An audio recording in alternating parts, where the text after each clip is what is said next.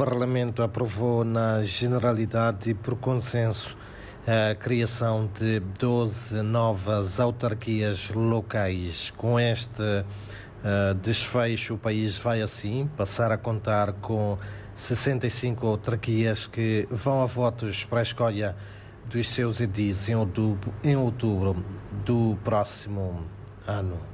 Contudo, a Ministra da Justiça, Assuntos Constitucionais e Religiosos garante que as preocupações dos partidos da oposição serão analisadas e esclarecidas caso a caso e no seu devido tempo. Helena Kida falava em representação ao governo na qualidade de proponente hum, numa sessão uh, parlamentar, nesta sessão parlamentar em que foi aprovada a proposta da criação de novas, um, 12 novas autarquias. Por outro lado, foi lançada em Maputo a terceira edição do Pensamento Jurídico. Trata-se um, de uma coletânea escrita por oito juristas uh, moçambicanos e formados no país, uh, com o qual pretendem assessorar juridicamente a sociedade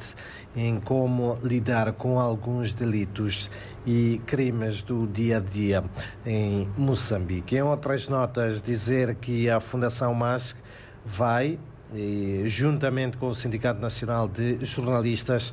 capacitar hoje e amanhã 30 profissionais de comunicação social de diferentes órgãos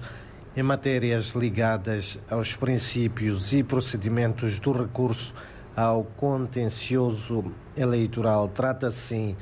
de uma ação que tem por objetivo final melhorar a qualidade da cobertura jornalística dos processos eleitorais, sobretudo que, que se avizinham neste caso as autárquicas de 2023 e as gerais de 2024. Também hoje estará em debate na capital moçambicana o papel da pesquisa científica na gestão sustentável dos recursos marinhos e a saúde dos oceanos um, num, um, numa iniciativa de âmbito acadêmico promovido pela Universidade Eduardo Mondlane e o Instituto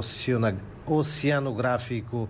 um, de Moçambique em parceria com a Embaixada da Noruega. São então estas, uh, Vasco Denise e ouvintes, algumas um, das notas que dominam a atualidade informativa neste dia em que o calor volta a fazer-se sentir aqui na capital moçambicana, com o Instituto Nacional de Meteorologia a prever uma temperatura máxima de 33 graus